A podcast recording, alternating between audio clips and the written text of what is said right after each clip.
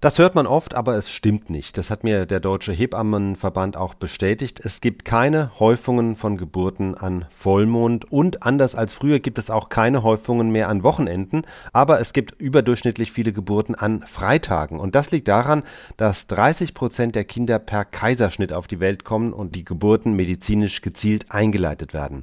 Das passiert überdurchschnittlich häufig an Freitagen, denn wenn ein Wochenende ansteht, dann versuchen die Ärzte natürlich gerne das vorher zu erledigen, weil am Wochenende einfach das Personal teurer ist.